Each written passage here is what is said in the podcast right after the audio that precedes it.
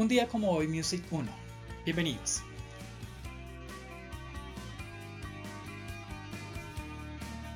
En un día como hoy, pero en 1959, en Blackpool, Inglaterra, nació Robert James Smith, más conocido como Robert Smith, guitarrista, vocalista, compositor, cofundador y líder de la banda inglesa de rock alternativo The Cure.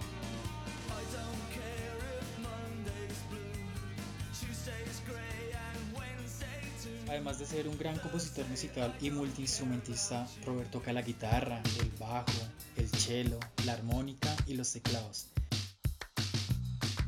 Es conocido por su aspecto característico de su cabello cardado, una técnica voluminizadora, sus labios pintados de rojo borroneados, el maquillaje oscuro en sus ojos y su peculiar timbre en su voz. Esa es la imagen con la que él se ha dado a conocer a nivel mundial.